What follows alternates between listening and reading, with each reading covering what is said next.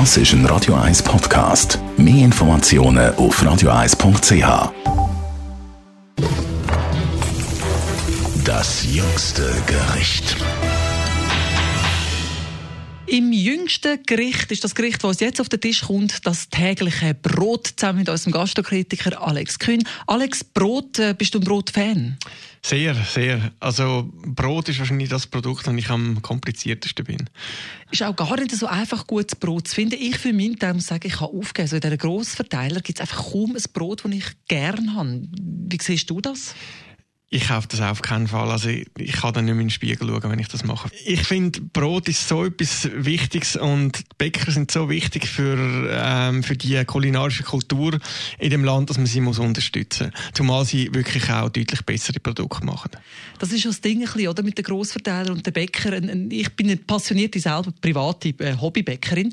Das muss man wirklich mit Liebe machen. Da braucht man Zeit und Liebe dafür. Wie soll man das machen für eine Million Produkte?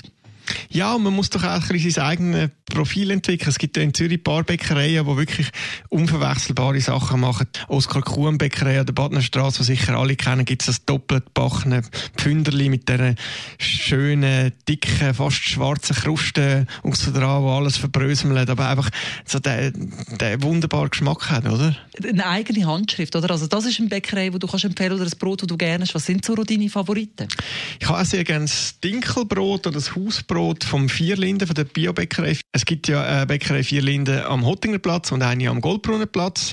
Dann äh, gefällt mir sehr gut auch das Brot von der Bäckerei Kenzig in Kilchberg. Die kommen viel auf die Märkte in Zürich. Da gibt es zum Beispiel das Simmentaler Brot, da schöne Kruste und wenn man mit dem Finger so drauf drückt, dann gibt es so nah wie so ein es wippt so schön, wie so eine Hochsprungmatte.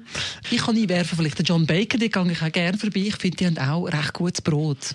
Das schmeckt mir auch und schöne Sandwich auch. Und eine sympathische Aufmachung, oder? wenn man kommt kaufen sieht man so ein gerade bei diesen Backstuben rein, das ist auch so ein bisschen das Zeichen von, die Leute mit einbeziehen. Brot hat für mich immer mit Liebe zu tun, kann ich anders sagen. Ja, John Baker hat auch die Wertigkeit dem Brot ein bisschen zurückgegeben. Also, durch das man sieht, was sie dort machen, durch dass es einen gewissen Preis hat, dann die Leute wahrscheinlich ein anfangen zu überlegen, was ist ein Brot wert? Und das soll nicht ein Wegwerfartikel sein. Ich kaufe mir lieber ein teures Brot und auch wenn es hart ist, dann mal nach einigen Tagen, es geht nicht so schnell wie mit dem Industriebrot, kann man immer noch etwas daraus machen. Man kann eine Panzanella machen, man kann eine Brotsuppe machen. Ja, man hat so wie eine kleine Liebesbeziehung zu dem Brot und das finde ich schön. Dein Fazit, das beste Brot in der Stadt? Oskar Kuhns doppelbackene Pünderli. hat einen Moment gedauert, aber es kommt. Ich sage immer noch, Tamara, ihr Brot, das frisch aus dem Ofen kommt. das jüngste Gericht.